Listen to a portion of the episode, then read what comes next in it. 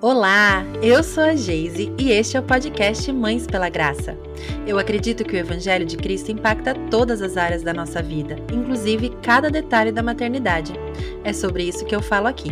Que este podcast possa encorajar, confrontar e confortar você na sua jornada. Seja bem-vinda! Você sabia que pode nos ajudar? Existem algumas formas de colaborar com Mães pela Graça. A primeira delas é através da oração. Ore para que possamos ser inspiradas pelo Espírito Santo para continuar produzindo conteúdos edificantes para a glória de Deus e para que este conteúdo chegue ao maior número de lares possível. Você também ajuda ao compartilhar a respeito do que ouve aqui com suas amigas. Envie os episódios para aquela amiga especial e ajude a espalhar a mensagem de graça para outras famílias. Além disso, você pode ser voluntária no MPG e auxiliar com seus dons e talentos caso sinta-se chamada para esta área. Vá na descrição do episódio e clique em Quero colaborar. Você será levado a um formulário onde encontrará tudo detalhado. Outra forma que você pode contribuir é se tornando uma mantenedora. Todos os conteúdos produzidos aqui são disponibilizados gratuitamente e assim queremos continuar. Para isso, precisamos da sua ajuda. Vá em nosso site e clica em Contribua para saber mais. O link também está na descrição do episódio. Muito obrigada desde já pelo seu interesse em contribuir para o avanço do reino de Deus através de mães que vivem pela graça.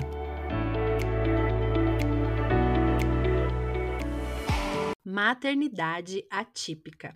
Esse é o tema do episódio de hoje, para o qual eu trouxe uma convidada muito querida, a querida Laís, veio hoje aqui nos ajudar com esse tema. Ela é uma mãe atípica. E nós nos conhecemos recentemente pelo Instagram. Quando eu estava procurando alguém para me ajudar com esse tema, a Laís foi muito solícita, me respondeu no direct, me mandou áudios, contou a história dela e eu não podia guardar isso para mim e resolvi trazer aqui no podcast para compartilhar com vocês também. Querida Laís, seja muito bem-vinda ao podcast Mães pela Graça. Oi, muito obrigada pelo convite. Estou bem feliz de estar aqui com vocês. Ai, que alegria, querida. Bom, vamos então começar com você se apresentando. Conta para nós um pouquinho aí de você, da sua família, o que você quiser compartilhar. Tá, então meu nome é Laís da Silva, tenho 33 anos, sou casada com o Jonas, Uh, venho de uma família de músicos, meu pai, meus irmãos, meu avô, meu bisavô. E não contente com a minha árvore genealógica, eu casei com um músico também, o Jonas. Uau! É músico. Somos uma família meio artística, digamos assim, né? E eu sou professora, uh, pedagoga, especialista em projetos sociais e em informática na educação. E hoje faço mestrado em informática na educação. É, a minha área de estudo é jogos digitais para apoiar o processo de alfabetização. Uau. É uma área que eu acho bem legal assim de estudar, né, de auxiliar. Eu sou professora na rede estadual de ensino. E a educação, as crianças, enfim, é a minha grande paixão, né? E somos casados há mais de 10 anos, né? Uh, cristãos, congregamos na Assembleia de Deus. E decidimos ter a nossa primeira filha. O nome dela é Jasmine, nasceu em 2019 tem esse nome por causa da flor. Que lindo nome. E é um nome que toca muito assim na, nas minhas memórias, então, e ele adorou também o nome, então a Jasmine veio na nossa vida com muito carinho, muito planejada, muito querida. E ao longo da nossa jornada a gente viu que a nossa florzinha era atípica e hoje temos uma jornada bem emocionante, mas que sabemos que Jesus está sempre no barco nos guiando. Então, esse é um pouquinho do resumo do que é a minha vida hoje. Que coisa linda, Laís. E justamente sobre esse esse chacoalhar do barco aí que eu quero conversar com você nesse episódio, né? É, poderíamos tratar de outros temas aí, pelo que você falou, né? Da sua Ah, sim. Adoraria, adoro falar de educação de criança, de, de tudo que for preciso para essas áreas, assim. Muito legal. Mas hoje o assunto é a maternidade atípica, né? Então eu queria que você contasse, assim, o seu testemunho, sabe? Contar a sua história pra gente. Como que foi se tornar, né? Se descobrir mãe de uma criança autista. Como que é. isso aconteceu para você? Como que você descobriu? Eu acho que as pessoas que, primeiro, tem um grupo que não conhece esse universo, né? Como eu, assim, que não vive Sim. esse universo e que não saberia nem assim, como ver o que, que seria, né, um diagnóstico ou um sinal. E também existem as mães, às vezes, que estão entrando nesse universo, né, que eu acredito que algumas mães que estão nos ouvindo hoje podem estar passando por isso e precisando de ouvir de outra mãe que já está um pouquinho mais à frente na jornada, assim, né? Então conta para nós, querida, como que foi isso para você? Eu acho que o fato de eu ser professora, tá, ser pedagoga, nessa hora foi quase como uma benção e uma maldição ao mesmo tempo, sabe? Porque, uh, em primeiro lugar, eu mostrei para o meu esposo que tudo que eu sabia de autismo se resumia a duas páginas de um livro que eu tive na faculdade, tá?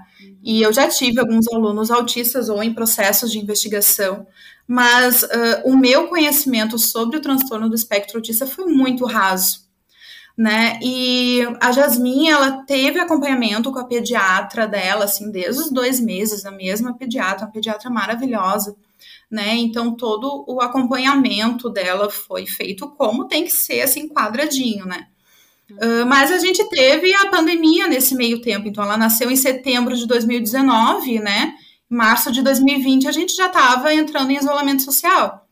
Uh, então teve muitas coisas também que me preocuparam e que uh, a pediatra assim não estava dando tanto tanta ênfase, porque a gente estava num processo de, de reclusão social, né? Então ela me perguntava como que ela é com outras crianças. Eu não sabia dizer, a gente estava dentro de casa, no meio da pandemia, né? Então teve muitas coisas aí que foi complicado.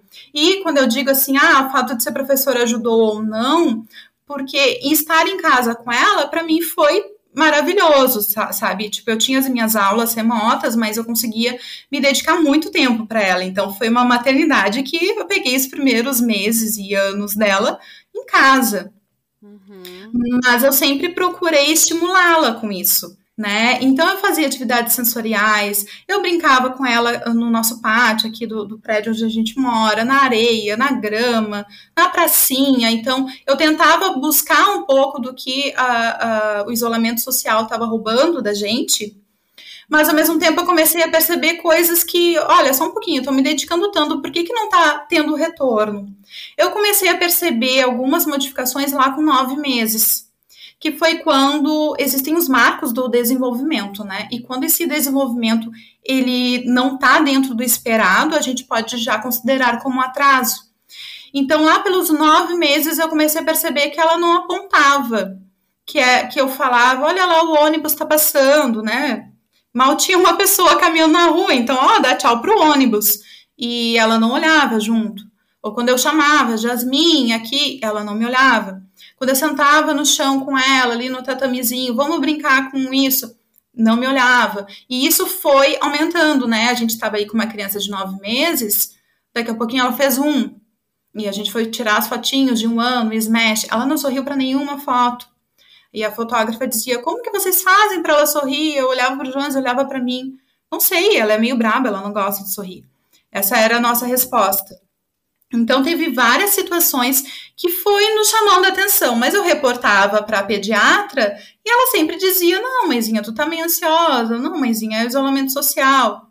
Chegou lá pelo um ano e dois meses e, de fato, vai ficando, né? Como eu falei, são marcos do desenvolvimento que causam atrasos. Então, esse atraso, ele só vai aumentar se não, foi, se não for feita uma intervenção terapêutica adequada né? E como a gente não sabia o que estava acontecendo, foi indo. E lá por um ano e dois meses, numa consulta, eu vi que a pediatra mudou um pouco a postura dela e falou: Olha, a gente está aqui na sala conversando nas três e até agora a Jasmine não notou que eu estou na sala. Ela não me olhou em momento algum, ela não me buscou em momento algum. Né? Nós falamos o nome dela diversas vezes e ela não virou o rosto. Então, tipo, já estava muito, muito uh, visível né, os atrasos uh, tanto na interação social, quanto comportamentos repetitivos, quanto atraso da linguagem, né, que seria mais ou menos o tripé do transtorno do espectro autista. Ainda assim, a pediatra nos orientou a buscar primeiro um otorrino, fazer exames de audição, ver se estava tudo bem, né, e posteriormente a uma neuropediatra para ver qual seria o posicionamento correto. E a gente aproveitou o momento ali das férias e foi atrás, sabe? Eu acho que o, uh, o primeiro testemunho tá nisso. De que a gente não esperou, sabe? No momento que a gente já estava assim, olha, eu já tô com, com essa dúvida, e a profissional falou, olha, eu acho que a dúvida de vocês tem um certo fundamento, a gente foi buscar ajuda. Né? E uh, quando a gente chegou na neuropediatra, a Jasmine tinha o quê? Nem um ano e meio. E a gente sabe assim que para diagnóstico, para laudo, já é difícil. Imagino para uma criança tão nova, né? Mas a gente deu muita sorte, eu não gosto de falar sorte, assim, mas Deus abençoou demais, porque a gente caiu nas mãos de boas uh, doutoras. Tanto a, a, pediatra quanto a neuropediatra, elas sempre foram muito acolhedoras e pessoas uh, muito profissionais, sabe? Então a, a neuro falou: olha, independente do que seja, ela está com atraso na linguagem, vamos procurar uma fono. E daí a gente foi para fono. Então já, a gente já estava em processo de investigação, mesmo sem saber que isso estava ocorrendo. A gente só estava indo nos médicos que nos solicitaram. Nisso a gente.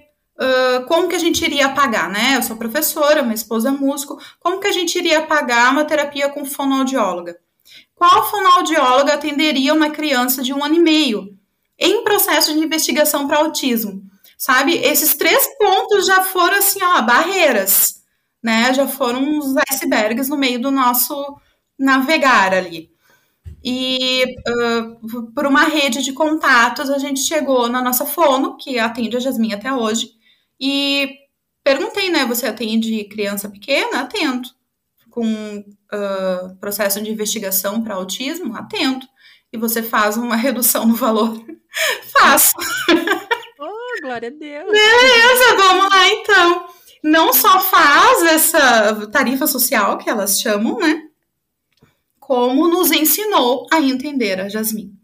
Né? Uma terapeuta que chamou nós dois para dentro do consultório para sentar no tatame e falou: a Jasmine faz isso por causa daquilo. Ela faz sei lá o quê por causa disso. Quando ela tenta fazer tal coisa, isso é uma intenção comunicativa. Vocês devem agir de tal forma. E eu vou falar assim, ó, que em menos de dois meses, a gente fazendo o tema de casa, como ela mesmo fala, né? Ó, o tema de casa de vocês é tal coisa. A gente fazia esse tema de casa, assim, ó, muito dedicados. E em menos de dois meses, a bebê, que era considerada braba, começou a sorrir. E hoje ela é uma bebê, eu chamo ainda de bebê, tem três anos, uh, extremamente sorridente. E a gente entende ela, porque ela ainda é não oralizada, a gente entende ela pelo sorriso. Se a Jasmine fecha o rosto, é porque o tempo fechou.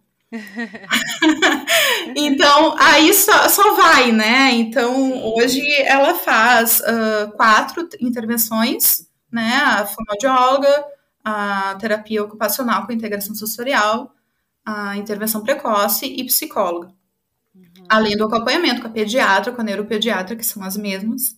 Uhum. E teve um, assim, ó, eu digo assim, aqui para o autismo, uh, uma coisa que incomoda bastante, às vezes não é tanto o TEA, são as comorbidades, sabe?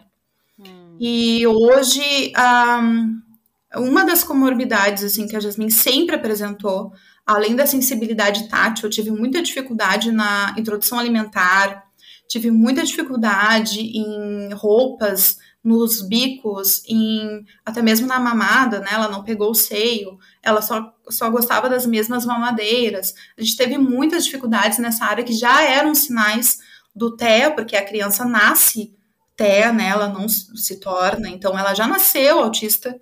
Então o fato dela não ter uh, uh, pegado o mamar já foi um dos indícios da sensibilidade tátil, né? Além de outras situações. Um, mas também a, a, o distúrbio do sono foi algo que incomodou demais. Sabe? Porque a gente fica assim, né? O bebê nasce, quando é que ele vai começar a dormir? eu comecei a perceber que a Jasmine fez dois anos e não dormia. E daí tinha gente que falava, não, mas o meu foi dormir com três anos. Não, mas é porque, é porque tu tá fazendo cama compartilhada. É porque tu não está fazendo cama compartilhada, sabe? Era, era sempre todos os pitacos do mundo, né? Até que hoje, a Jasmine tem três anos e ela ainda tem distúrbio de sono, né? Mas hoje ela tem o acompanhamento adequado e uh, tá cada vez uh, melhor, né? Porque a Jasmine dormia seis horas ao total na noite. Uhum. Então, se ela dormia meia-noite, ela acordava seis. Se ela dormia às oito, ela acordava, sei lá, três, uhum. quatro horas. Independente da higiene de sono que eu fazia, porque aí a gente volta, né? A mãe pedagoga, a professora quadradinha, ela tava seguindo a risca. E eu ficava, meu Deus, mas por que que não tá funcionando? Porque tinha algo ali que precisava de uma intervenção melhor. Então, acho que um pouquinho do resumo da história de como é que a gente chegou no autismo foi aí, né? Com seis meses de acompanhamento com a neuropediatra, uhum. ela nos laudou e falou: olha, com o laudo vai ser mais fácil vocês manterem as terapias, aumentarem as terapias, né? Já que vocês estão aí com uma tarifa social. E eu sei que a Jasmine é nova, ela estava com um ano e dez meses. Isso é um milagre, receber um laudo com essa idade. E ela me falou exatamente assim: ela fecha todos os critérios diagnósticos para autismo. E vocês têm que uh, aproveitar esse espaço de neuroplasticidade e fazer a intervenção o mais rápido possível, para que ela tenha menos prejuízos. Daqui a um tempo vocês vão até esquecer que o autismo existiu, se vocês fizerem o que vocês têm que fazer. Uhum. E a gente olhou para ela, tá, e se não for autismo? E se for, sei lá, uma apraxia da fala? Se for qualquer coisa, foi a pandemia que pegou pesado para ela, o que que acontece? E ela falou: eu prefiro rasgar o laudo dela depois do que não dar o laudo para vocês e vocês perderem tempo com ela. Então, essa postura da neuropediatra foi sensacional. E eu lembro que no meu coração eu trouxe isso para mim, sabe? Eu espero estar errada. Hoje eu mudo muito a minha fala, mas naquela época eu pensei, eu espero estar errado. Da gente ir para as terapeutas e elas, o que, que vocês estão fazendo aqui? Não é autismo nada, era só tal coisa que te precisava arrumar. Uhum. E na verdade não é isso que tem acontecido. Conforme uhum. o tempo passa, mais o diagnóstico se firma e mais feliz nós estamos em já estarmos nessa caminhada, né, nessa jornada há mais tempo. Sim. E conta para nós, Laís, como que foi, assim, esse processo, né? Primeiro, assim, foram seis meses até sair o tal do laudo, né? Do Sim. diagnóstico. Esse processo, assim, de investigar, de, de ter a pulga atrás da orelha, assim. Eu queria saber como é que foi isso pro teu coração. Como que você se sentiu durante esse processo todo? Imagino que existe um certo luto quando tudo Sim. isso começa a vir à tona, né? Eu já ouvi falar sobre isso, mas eu queria saber de você, assim, como que isso foi no teu coração? Uh, o luto, por incrível que pareça, ele não termina.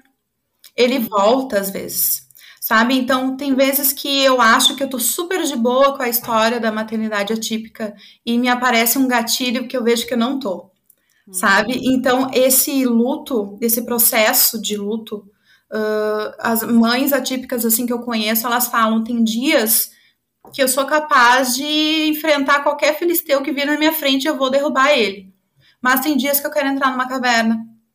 Sabe? Porque vai depender, vai depender da, da situação, vai depender do gatilho, mas esse momento aí de, de início, para mim, uh, primeiro eu precisava saber o que estava acontecendo. Às vezes eu pensava assim, eu preciso saber que eu não tô doida, que eu não tô vendo coisas onde não tem, sabe? Então eu falava assim, olha, se não for, me digam, não é nada, sabe? Porque eu preciso de uma resposta. E só era dúvidas que a gente tinha. E uma criança super pequena, né? Então a responsabilidade era muito grande para qualquer pessoa que decidisse falar: olha, é distúrbio do sono, não é cama compartilhada ou não compartilhada, é outra situação que a gente vai ter que lidar, né? Então, uh, quando eu recebi essa resposta, eu falei: pronto, agora eu tenho um nome para o que eu vou lutar. Mas não, eu desabei. Eu desabei de um jeito, sabe? E, e o meu marido falava, mas não era tu que tu descobriu o autismo com nove meses. Tu falou, ela não tá me olhando nos olhos, ela não tá me atendendo pelo nome. Tem alguma coisa, eu acho, que é autismo. Tu já sabia que era. E eu lembro que a minha sensação foi assim, mas eu não queria saber que uhum. era. Sabe? Me veio uma. Errada, né? Eu não queria estar tá certa sabe? E porque eu sabia que ia ser um baita desafio.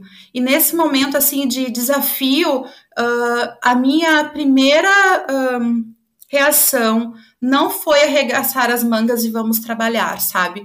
A minha primeira reação foi eu preciso consertar esse sentimento em mim. Porque não é uma pena. Na minha filha não é coitadinha. A minha filha não tá pobrezinha. A minha filha só funciona de uma forma diferente das outras crianças. E eu precisava que isso estivesse dentro de mim, sabe? E não, não demorou muito. Graças a Deus eu consegui assimilar. Mas eu acho que eu assimilei porque eu estudei sabe? O que tinha de live, o que tinha. Porque tem muita desinformação também. Então, até eu filtrar as desinformações e ir de fato para informações relevantes que ajudariam a mim e a minha filha e a minha casa. Uh, quando eu descobri esse caminho, eu vi que eu estava forte, sabe? Eu acho que na minha fraqueza, Deus me fez forte. E eu Sim. tenho certeza que Uh, todas as mães vão passar por um, um, processo de luto quando recebe esse diagnóstico, mas uh, ele não precisa ser tão profundo. Ele vai ter um propósito, uhum. sabe? Porque hoje eu olho para minha filha, eu amo ela do jeito que ela é. E eu não tenho mais as pulgas atrás da orelha, eu tô super bem com isso, né? Então eu acho que no final das contas, né, até aqui onde nós estamos, nos ajudou o Senhor, sabe? Então, para mim isso já basta. E eu achei muito interessante isso que você falou de que o luto é, é um processo, assim, né? Que cada um tem o seu processo, mas Sim. que às vezes ele volta, né? Eu é. acho que esse sentimento poucas pessoas verbalizam. Uhum. É aquela uhum. coisa, ah, não, foi difícil no começo, mas agora eu tô de boas. Não, né? Tem, é, eu acho que isso para qualquer diagnóstico difícil que a gente possa receber Sim. em relação aos nossos filhos, somos humanas, né? Somos uhum. fracas, né? Isso que a gente sempre fala que dependemos da graça de Jesus e é realmente o que você falou. Né? É. Quando sou fraco, eu sou forte, porque é a força do Senhor é. que vem e nos fortalece, né? E isso não é um processo linear, eu acredito. Nem né? um pouco. O autismo não é linear né? Às vezes ela tem um avanço e eu fico, ah, vai sair uma mãe, voltou três casas, sabe? E eu fico, ah, mas a mamãe tava saindo e agora cadê a mamãe? Não saiu, né? E daí eu fui aprendendo muito com as terapeutas também, porque eu perguntava, perguntava e anotava. Por que, que ela tava falando mamãe e agora não tá mais? Eu achava que era mamãe. E uhum. porque o autismo não é linear ela vai dar um passo para frente, ela vai dar dois para trás, depois ela vai dar três para frente, e aí a gente vai indo, esquece os processos de aprendizagem que a pedagoga aprendeu, onde tudo é crescente. Não é assim que acontecem, sabe? Então, tem muitas coisas na minha vida que eu tô vendo que às vezes a gente quer colocar numa escadinha ascendente ou até mesmo decrescente, mas não, Deus trabalha das suas formas e nem sempre a gente vai entender e conseguir categorizar, né? Uhum. A gente não consegue categorizar tudo. Às vezes a gente só olha para o Senhor e fala, beleza, vamos lá. E eu lembro que eu cheguei no teu Instagram e depois na, no, no podcast, porque essa palavra foi loucura para mim, de a maternidade, a gente sobrevive na graça de Deus. E daí eu parei e olhei, pois é, né? Deixa eu ler um pouco mais sobre isso. Deixa eu ouvir esse, esse episódio, que eu acho que, é, eu acho que é isso que eu tô precisando. E foi exatamente isso aí. Fechou com tudo que eu tava passando. E é para todas as circunstâncias, né? Claro, é. hoje aqui a gente está falando de um tema super específico e super desafiador, né? Não consigo nem, assim, eu consigo só imaginar, né? Você descrevendo aí todas as intervenções e a tua rotina, né? É bastante coisa. É. Mas a graça do Senhor, ela é suficiente para cada circunstância, né? É. Isso que é lindo, porque ele conhece o teu coração, né, querida? E é me diz uma coisa, assim, em relação à tua fé e o teu relacionamento com Deus, Deu alguma chacoalhada tudo isso, assim, alguma uhum. algum sentimento de decepção? É, como que foi isso para você em, em, relação à tua fé e à tua caminhada com Deus?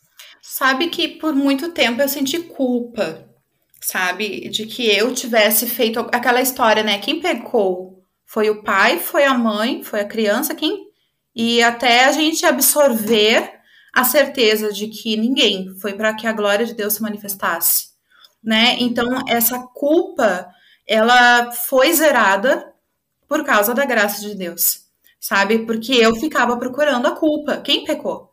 Até que nem, eu, que nem eu falei, ninguém pecou, não tem nada de errado com a minha filha.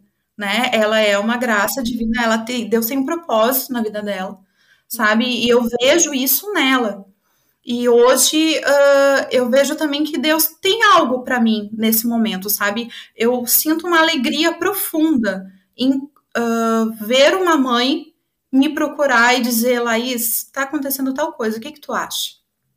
E eu poder dizer, sabe, olha, com a Jasmine aconteceu isso. Não aconteceu, mas eu já ouvi de fulana que aconteceu com o filho dela. Ah, mas pode ser autismo. Hoje eu já sei várias outras siglas. Tem o TDAH, tem o TPS, tem a TOD, tem, sabe? E de poder indicar para essas mães, não tenham medo. Vai atrás de ajuda, porque você precisa ajudar a sua filha, o seu filho, a ser o melhor dele, sabe? Então, essa chave, virar essa chave para mim, foi só na confiança no Senhor, sabe? Em momento algum, assim, eu, eu questionei Deus, ou fiquei brava com Deus, ou, sabe? Ah, pelo contrário, eu me senti mais no colo do Pai de eu preciso de ti, uhum. por favor. Uhum. Foi mais nesse sentido que eu me senti na minha fé, sabe? Uh, uhum. E às vezes, assim, no, no dia a dia corrido, uh, com muito sono, virada, né? E uh, era muito difícil parar e abrir a Bíblia e ler uma palavra, eu não conseguia nem ler, de tão cansada que eu estava. Mas ainda assim eu sentia que num, numa oração, num louvor, numa palavra que eu pudesse ouvir, Deus estava falando comigo e mais tarde eu conseguiria abrir a Bíblia. Parece que cada vez que eu abro a Bíblia, Deus sabe, essa guria tá com pouco tempo. Vamos lá, fala com ela, Espírito Santo. Manda a palavra certa. Hoje ela abriu, vamos lá. Maravilhoso. É mais ou menos o que eu sinto, assim, sabe? Que uh, Deus não vai te dar um fardo maior do que tu pode carregar. Então, se aquilo ali tá me pesando, ele vai mandar mais anjos para segurado junto, entendeu? Então, às vezes eu sinto um pouco disso, assim, e, claro, uh, a tristeza bate demais, né? Mas uhum. em todas as manhãs eu fico ali esperando a alegria, porque não é para a tristeza tomar conta, né? E como que isso foi pro teu casamento? Porque, assim, a chegada dos filhos, a gente já falou várias vezes sobre isso é. no podcast, já dá uma chacoalhada, né? Demais, e meu Deus. sempre que converso com as mães lá no Instagram, tem assuntos que envolvem os maridos, porque, ah, eu faço de tal jeito, o marido faz do outro. Então, assim, já é difícil para criança, com crianças neurotípicas, né? É. Então, assim, eu não sei, assim, como que isso foi primeiro, o diagnóstico. Eu imagino que seu marido teve um processo diferente do seu, né? Porque são dois seres humanos diferentes. Sim. Como que isso foi para vocês dois, assim? Como que isso, isso afetou de alguma forma o relacionamento de vocês?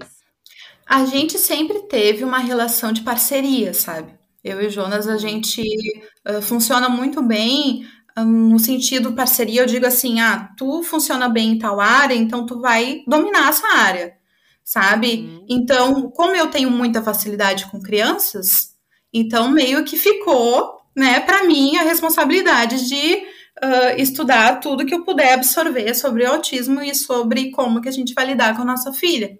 Tanto é que ele fala, né, tu que percebeu esses sinais, mas em momento algum ele o Jonas me uh, calou ou me negligenciou no que eu falava, bah, isso não tá legal. Tem alguma coisa acontecendo, vamos tentar de tal forma. Né? A nossa principal luta sempre foi o sono, alimentação, né? E esse, esse sentimento de brabeza da Jasmine, né? De, uhum. de estar muito inquieta. Ela sempre foi muito inquieta. Para te ter noção, sling, eu colocava ela no sling, mas ela não ficava. Eu tinha que andar então, carrinho, sling, qualquer coisa, ela precisava estar em movimento, sabe? Isso já é uma busca sensorial. Ela tem isso até hoje.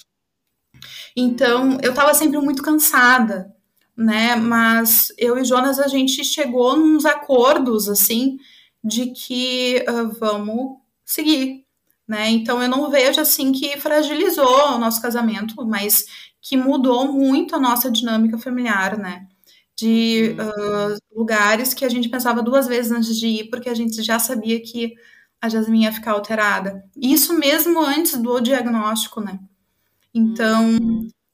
depois do diagnóstico, foi ali que nem eu falei, né? Ele falou, pô, agora tá beleza, estamos aqui ao lado, vamos correr atrás do jurídico e vamos fazer as terapias. Tipo, pensamento de homem super prático, né?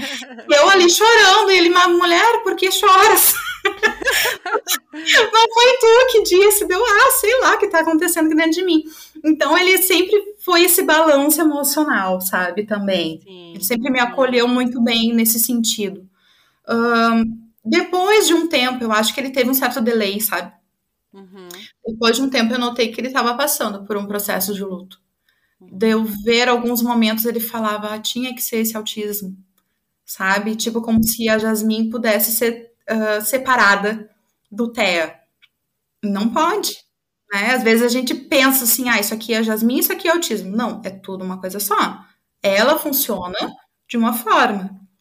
Mas em alguns momentos uh, eu falei para ele: se tu não entender o que é, eu não vou poder ficar aqui te dando aula o tempo todo sobre a tua filha, tu precisa saber. Em algumas vezes ele falava alguns termos que eu falava: isso não é correto. Ah, mas tu entendeu o que eu quis dizer? E eu, tá, mas e se tu tiver numa roda de conversa e tu soltar esse termo? Que vai sobrar para as outras pessoas? Provavelmente tu deveria defendê-la, porque a gente enfrenta muito preconceito né? Então tu deveria defendê-la com as palavras corretas. E eu acho que eu falei isso uma vez e ele já assimilou, sabe? Então ele funciona do jeito dele, junto com a Jasmine, faz muito bem o seu papel. Uh, e no nosso casamento a gente tá, tipo, segura nas mãos de Deus e vai, sabe? Segura um na mão do outro. Sim. Rema desse lado que eu remo do outro. E vamos juntos. E vamos juntos, é o que tá acontecendo no processo de luto dele, teve uma frase, assim, que, que me impactou, sabe? Uh, e eu vi, assim, que, uh, que nem tu falou, né? São pessoas diferentes, então uh, Deus tem uma obra também na vida do meu marido. Eu acho que tem uma obra na vida dele, tem uma obra na minha filha, tem uma obra na minha, tem uma obra em nós três juntos, uhum. sabe? Porque uma hora a gente estava conversando, às vezes a gente se irrita com alguma situação, e daí tava conversando, poxa, que, que chato vivenciar isso. E ele começou a chorar, dirigindo. A gente tava, sei lá, três quadros da, da fono. Eu olhei assim pra ele, né? Peguei no mundo dele, o que que aconteceu? Esses dias eu tava pensando, eu não sei se eu vou conseguir dançar a valsa de 15 anos com a Jasmine. Hum. E aquilo tocou no meu coração, assim, de, ai, Jesus, ajuda ele a passar por esse processo de luto, porque esse tipo de pergunta é o que te dói lá na alma, sabe? E são uhum. perguntas tão internas, tão pessoais. Eu nunca tinha pensado nisso. As minhas perguntas foram mais, sei lá, foram outras que eu nem. Eu lembro da dele, porque me tocou de um jeito que eu parei e pensei. Geralmente, um pai típico tá pensando como é que eu vou pagar os 15 anos. Uh, e se eu uhum. pagar a festa e ela quiser uma viagem? Né? Ou será que ela vai ter vergonha de dançar comigo? Como que eu vou dançar? Ele não sabe dançar, apesar de ser músico, ele não sabe dançar, não tem tipo nenhum. Então, a pergunta dele era: como que a gente vai fazer? Ela não gosta de barulho, né? Ela não gosta de, de reuniões. Então, uh, para a gente virou um objetivo de vida, de fazer a Jasmine, se ela quiser, ela vai ter condições de ter, participar e gostar e planejar a própria festa de 15 anos. Ah, então a gente uhum. tá nesse propósito juntos, né? E seja o que Deus quiser. E é lindo isso de ouvir o outro, né? E, é. Eu acho assim, se deixar ser impactado pelo que o outro diz, né? Assim, é. muitas vezes a gente é, e eu acho isso, achei lindo isso que você falou, porque você estava passando por um processo, né? E eu acho que é difícil ali, né? Meu marido também está passando uhum. por um processo, né? E você se abrir para ouvir as dores dele e acolhê-lo também nesse momento, né? Acho que quem estiver talvez passando por um processo diagnóstico pode encontrar sabedoria e meio que num conselho seu. Não é só você, né? Existe é. um homem ali que, por mais que pareça prático e né, pragmático na, nas decisões, também tem, né, o sentimento. É, e eu vou dizer que até mesmo a família, né, a minha família grande e muitos duvidaram. Duvidaram do diagnóstico e eu via naquela dúvida uma fase do luto, eles estavam negando, uhum. né? Então, de tu ter a sabedoria de, de explicar, olha, é que isso acontece por tal coisa, se tu fizer de tal forma, vai melhorar, uhum. né? Então, uh, de respeitar também esses processos nos avós, nos tios, nos primos. Quantas vezes o priminho dela perguntou, mas por que, que ela não fala? Mas ela entende o que eu tô falando? Né? De, de tu ter o coração aberto para acolher né, aquela dúvida. Às vezes aquilo dói no meu coração, mas, que nem eu falei, uh, é um processo de cura, né? E eu tô aqui para segurar na mão de Deus e ir. Então, uh, na questão assim de pais e mães atípicos, uh, existem alguns estudos que falam em altas porcentagens de divórcio e outros que falam que é tão alto quanto em uh, casamentos típicos, né? Que já são altas as taxas. De qualquer forma, se a gente pega um ônibus próximo de uma PAI ou de alguma escola de inclusão e a gente vê quem levando o filho usuário de cadeira de rodas dentro do ônibus? A mãe. Uhum. Geralmente com uma cara de bem cansada.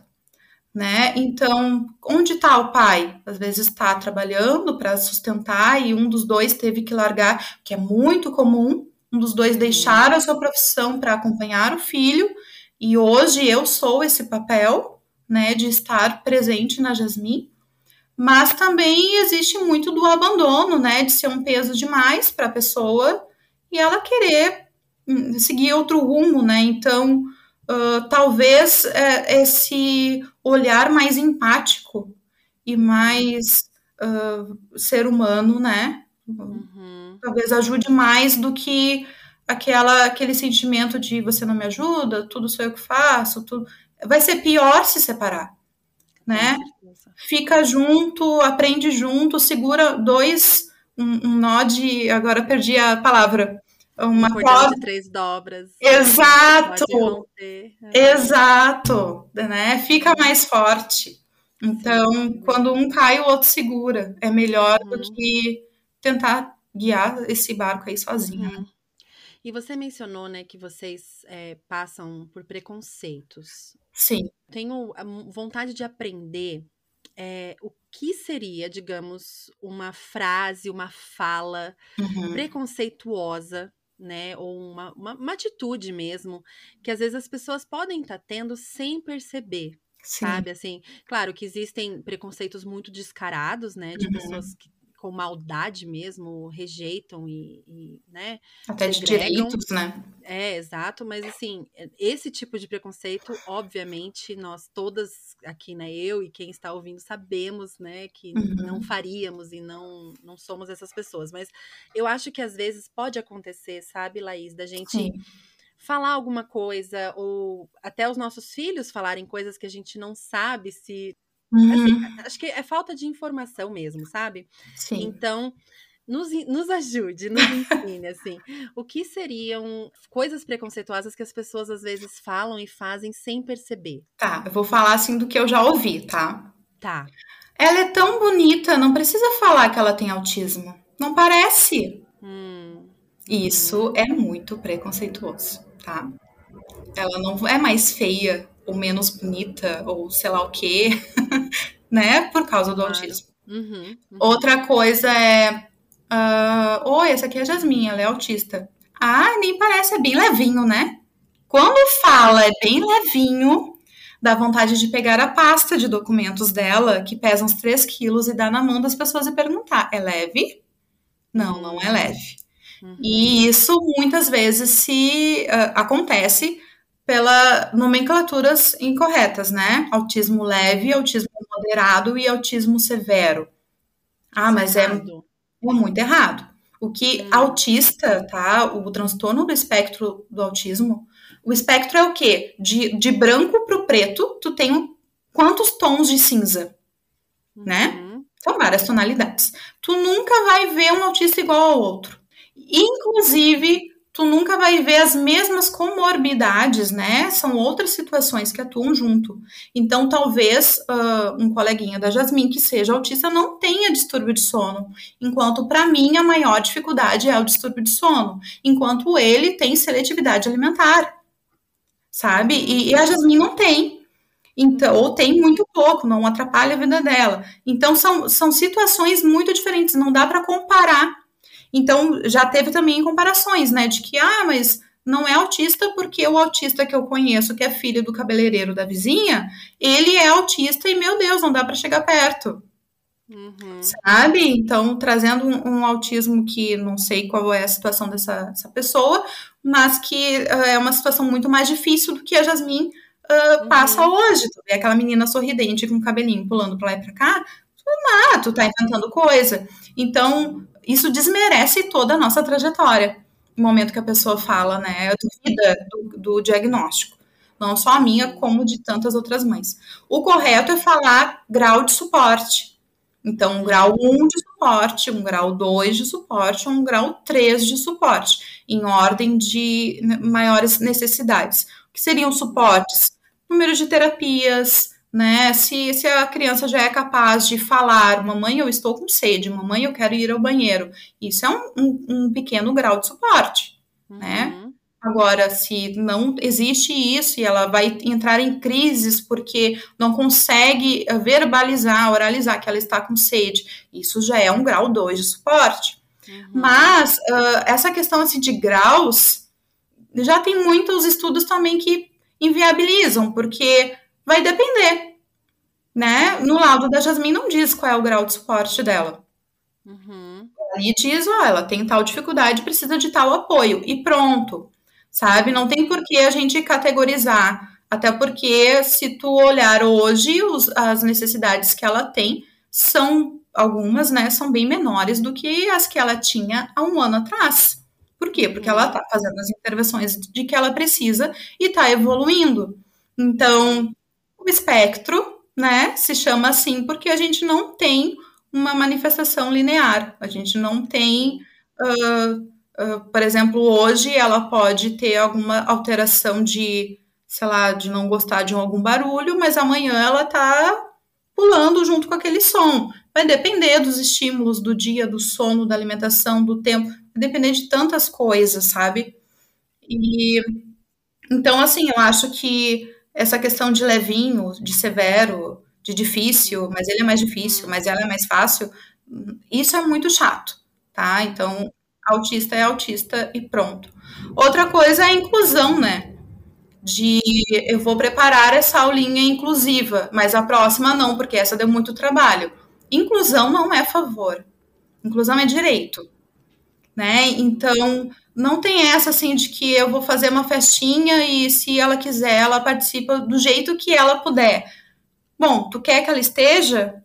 Então, por favor, diminui um pouco a música, não coloca muitas pessoas junto, né? De tipo uma série de, de situações que seriam clássicas para qualquer pessoa autista, né? Como uhum. uh, ruídos e uh, número de pessoas ou de contatos, sei lá, enfim. Uhum. Então, essa coisa assim de que participa do seu jeitinho, participa como puder, não é inclusão, é integração, é segregação, é exclusão, é qualquer outra forma. Sim. Uhum. Então, eu acho que esses aí são, sei lá, o top 5 é, é nisso, sabe? E é bem difícil, assim, de lidar quando o outro não quer escutar. Hum, ou quando o outro nem. Aprender. É, ou nem te dá direito de resposta, né? Hum, ah, mas a tua filha não é portadora de necessidades especiais. Hum. Minha filha é PCD. O autismo é uma deficiência perante a lei. Uhum. Sabe? Então são Uh, teve uma vez também que a gente foi num parque, eu perguntei, vocês aceitam, vocês uh, têm a lei da meia entrada? E ela, não. Eu, tá, mas tá aqui a carteirinha do autismo, do CPT, uh, ela tem direito à meia entrada. Não, mas aqui a gente não faz isso. É, o que que tu faz? Tu pega sua filha autista chorando e sai da fila. Porque se ela nem conhece o que que é a lei da meia entrada, eles não estão preparados para recebê-la e eu não quero que ela esteja aqui. Né? Então, isso já aconteceu também. Então, imagina uma mãe que tá passando por esse tipo de situações e ainda ouvir, ai, mas é tão levinho, né? Ela é tão bonita, não parece. Nossa. Sim. É difícil. Sim, é verdade. Eu imagino que seja mesmo. E como que a gente pode ajudar os nossos filhos, né? Nós, Sim. mães, é, ensinar os nossos filhos sobre essas diferenças. Claro, a gente não precisa se precipitar e sair ensinando sobre todas as diferenças do mundo, né? Para as crianças, eu acho que as, as, oportunidades vão surgindo, né? Ao longo uhum. da vida. Mas como que a gente poderia, assim, digamos que eu tô numa pracinha, num playground, né? Começa, eu sou muito faladeira, então eu sempre converso com as mães aí, né? Logo já faço amizade com as mães na pracinha. E, e assim, como que a gente pode, digamos que eu veja, né, aquela mãe conversa comigo, fala que a criança é autista e tal, uhum. e eu percebo que o meu filho tá tendo alguma dificuldade ali na interação, né, porque é uma Sim. interação diferente é. e é uma outra criança também, né, ainda não tem a maturidade para entender as diferenças. Uhum. Como que a gente pode ajudar os nossos filhos, assim, a aprender sobre essas diferenças, a tratar com respeito e a integrá-los, né, assim, para interagir mais, sabe? Para que Sim. eles tenham amigos diferentes deles também. É muito importante, sabe, essa, essa pergunta, porque as crianças, não é à toa que é delas o reino do céu, sabe? Hum. Porque elas têm um, um, coração tão puro e não tem como se ofender com uma pergunta delas. Então, se ela vier, para mim, pelo menos, tá? Se ela vier me perguntar, que nem foi meu sobrinho, tia, por que, que ela não fala? Mas ela me entende? Sabe? Eu não vou me ofender com essa pergunta, porque ele é uma criança. Não existe maldade no coração dele. Se existia, é porque alguém plantou aquela maldade e vão tirar, sabe? Então, uh, primeiro, acho que seria para essas mães de deixa, deixa interagir, deixa tentar, não, não, não coloca muitas limitações, sabe? Eu já vi outras mães atípicas com seus filhos nos parques e com licença, meu filho autista não chega perto. Não, deixa aí, deixa brincar, deixa tentar, deixa né, interagir do jeito que, que consegue, porque as crianças elas têm uma certa linguagem própria, tá? Então elas vão se entender na brincadeira. Eles não precisam nem se olhar duas vezes, já saem correndo junto e já sabem quem é que tá pegando e quem é que vai correr. E elas, a gente não entende muito, né? Então, uma coisa que eu aprendi muito assim ao longo das minhas práticas pedagógicas é a gente não interfere nas brincadeiras das crianças. Ah, o cérebro delas está funcionando e a nossa intervenção como adultos às vezes é muito falha. Mas nessas perguntas uh, muito pontuais, eu diria para fazer as respostas pontuais também. Por que, que ela não fala? Porque ela está aprendendo a falar. Por que, que ela usa esse colar com o símbolo do girassol? Para dizer que ela é especial. Especial por quê? Porque ela tem o, o cérebro dela funciona de uma forma especial. Ah, então ela é diferente? Sim, ela é diferente. Pronto, sabe? Não precisa se, se aprofundar demais. Uhum. Então, o errado é uh, colocar nomes e, e, principalmente no diminutivo, né? De uhum. tu tá diminuindo a criança perante outra criança. Vocês não vão conseguir juntar uma amizade nisso. Uhum. Então, já me perguntaram uma vez, ah, como é que eu explico que o colega é autista? Bom, dando uma palestra para criança, porque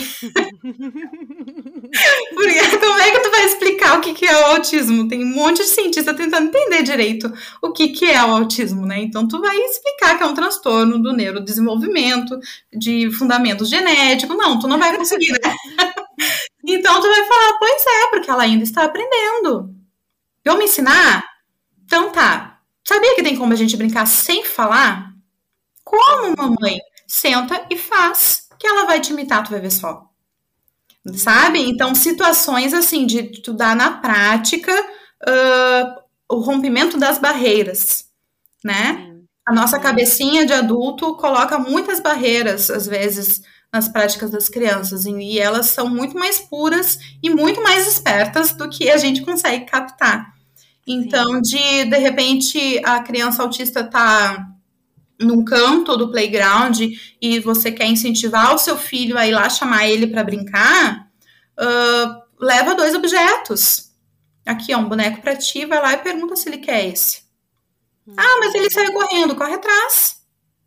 Ah, mas ele tá, então vamos brincar no escorrega com os bonecos.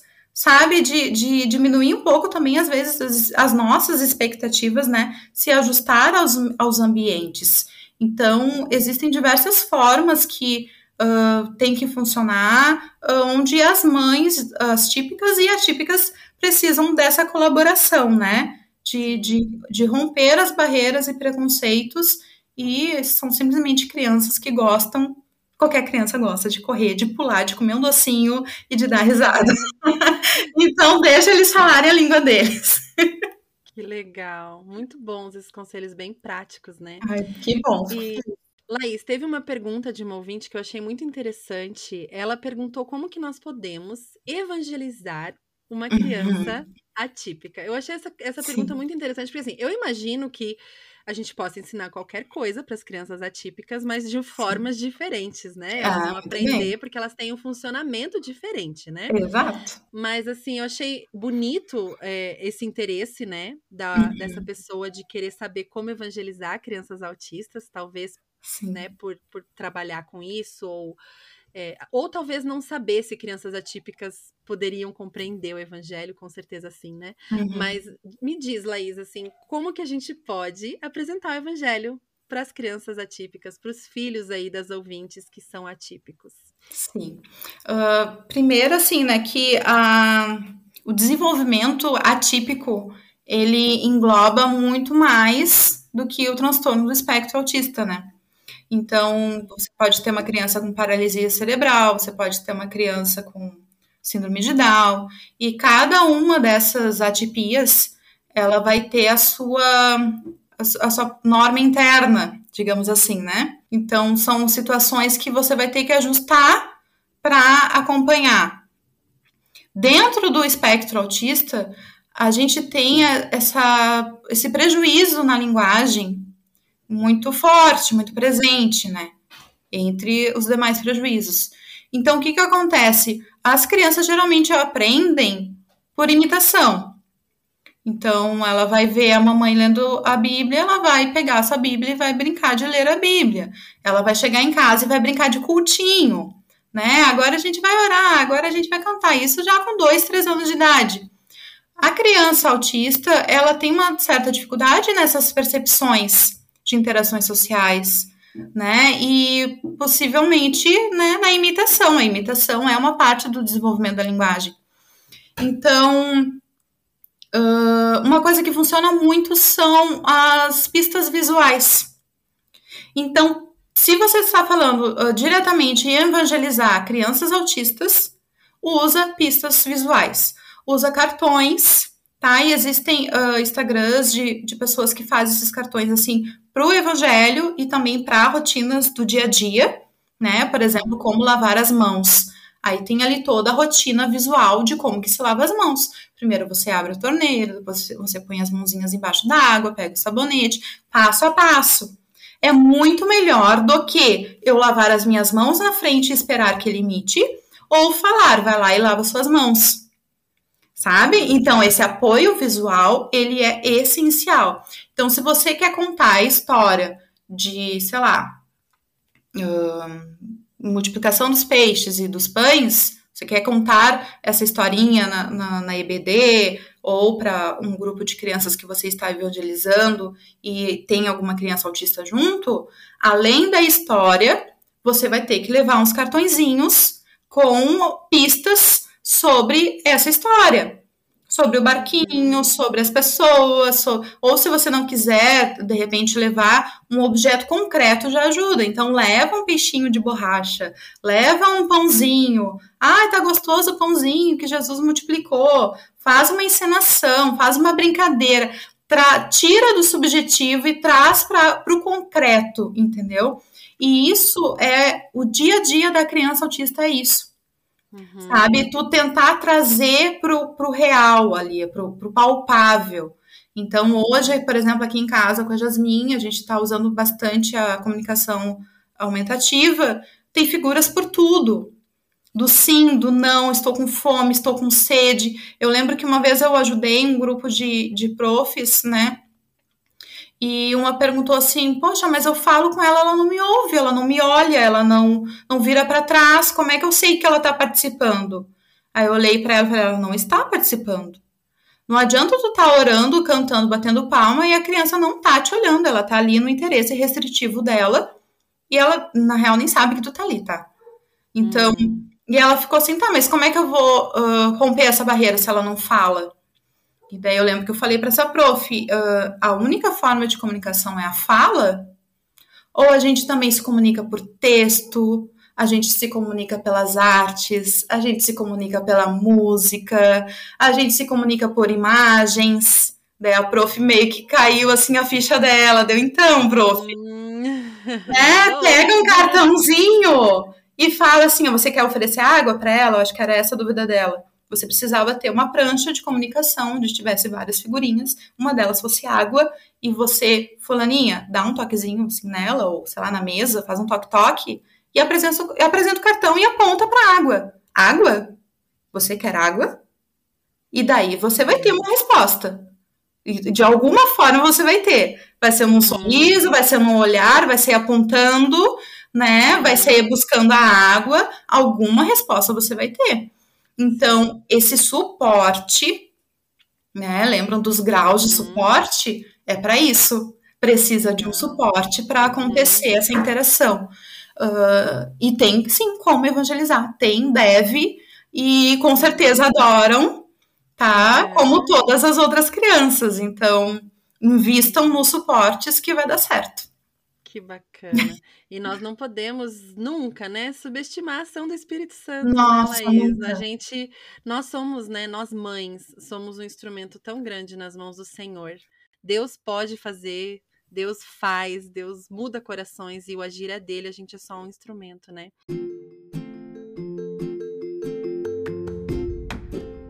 Dica de mãe. Laís, conta para nós uma dica aí. Dá uma dica de mãe especial nesse episódio para nós.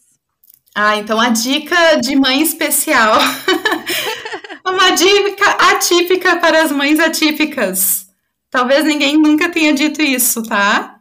Vai estudar. ah, muito bom. Seja especialista sobre a sua filha, sobre o seu filho, sabe? Ai, meu filho tem tal e tal coisa, ou nem sei o que, que ele tem, mas eu acho que é tal coisa e eu vou atrás. Vai estudar, e assim, ó, fontes confiáveis, sabe? Não vai atrás da pessoa que disse que se tomar tal chá vai aprender a falar. Não. Uh, o, o tratamento correto, né, e a intervenção correta, e eu acho que buscar em Deus a sabedoria primeiro, né? E até mesmo para fazer os filtros corretos. E é impressionante, assim, porque a partir do momento que você estuda o suficiente para dominar aquele assunto, você vê que dentro de ti, aquele feeling de mãe já estava certo. Uhum. Sabe? Tu, tu já percebe assim, bah, quando eu fiz tal coisa, fiz certo, fez. E foi lá do íntimo do teu ser, foi Deus mandando tu fazer. Uhum. Né? Então, assim, ó, une o teórico com o prático sabe? Vai estudar, vai ler, compra livro, assiste live, segue página de pediatra, de neuropediatra, vai, sei lá, nos cursos que conseguir, né, de institutos sérios, uh, grupo de mães atípicas, que você vai ver que tem muita situação parecida com a sua, e, e coisas que hoje eu, tô sempre aprendendo alguma coisa nova, e eu paro e penso, isso é autismo? Aí eu, nossa, não sabia sabe? Então, coisas que eu achava que, não, do dia a dia, que nada, é uma necessidade que eu preciso ajudar minha filha. Então, uhum. estudem e vão para o chão junto com a criança para aprender juntos, né? Mãe e filho, pai, mãe e filho, como uh, o desenvolvimento pode ocorrer de formas que às vezes a gente não esperava, mas ocorre. Sim. Legal. E sigam a Laís, né, gente? Pra aprender com ela. Tô sempre dando dicas. Para as nossas ouvintes aí, como que elas podem te encontrar? Pode me achar lá no Instagram, laís.f da Silva. Então, uhum. tô sempre postando alguns stories, tem algumas reflexões lá nas minhas publicações. Tudo muito modesto, mas muito cheio de coração e de vivências, né? Que uhum. eu acho que isso aí faz muita diferença. Tu ver uma mãe que está passando por outra coisa que você também está passando, uhum. uh, pode ser inspirador no sentido de eu não estou sozinha. E uhum. quem quiser, assim, ó, pode me, me, me chamar, Laís, eu tô com tal dúvida, o que, que tu acha? A minha alegria é poder ajudar outras mães atípicas. Sério, profs também. Tem muitas uhum. amigas que são profs e uh, passam por esses processos de investigação, né? Tem que emitir relatórios, né? E, enfim, e muitas vezes elas pedem minhas opiniões, a minha opinião, né? E eu fico com muita alegria quando eu vejo uma prof que está interessada em, em, em, ajudar o seu aluno, em ajudar essa família, né? Uhum. Então, minhas portas estão sempre abertas para quem precisar. Ai, que bacana, Laís. Muito obrigada, viu, mais uma vez, pela tua disponibilidade na tua rotina tão louquinha aí, né? É bem agitada. Nessa rotina tão agitada de nos, nos agraciar aí com o teu testemunho, né? Acho que a gente só raspou aí na superfície de tanta coisa que daria é, pra gente conversar. Nossa, tem muito. É, se você aí que está nos ouvindo tem alguma suspeita, né, ou, ou está passando por esse processo de luto que a Laís descreveu, converse com outras pessoas, vá lá chamar a Laís para conversar, que ela tá, né, e Deus já está usando a vida dela, a história dela, para abençoar outras famílias e Amém. realmente é tudo para a glória do Senhor. Uma semana abençoadíssima para você, querida ouvinte, para você também, Laís, cheia da graça do Senhor.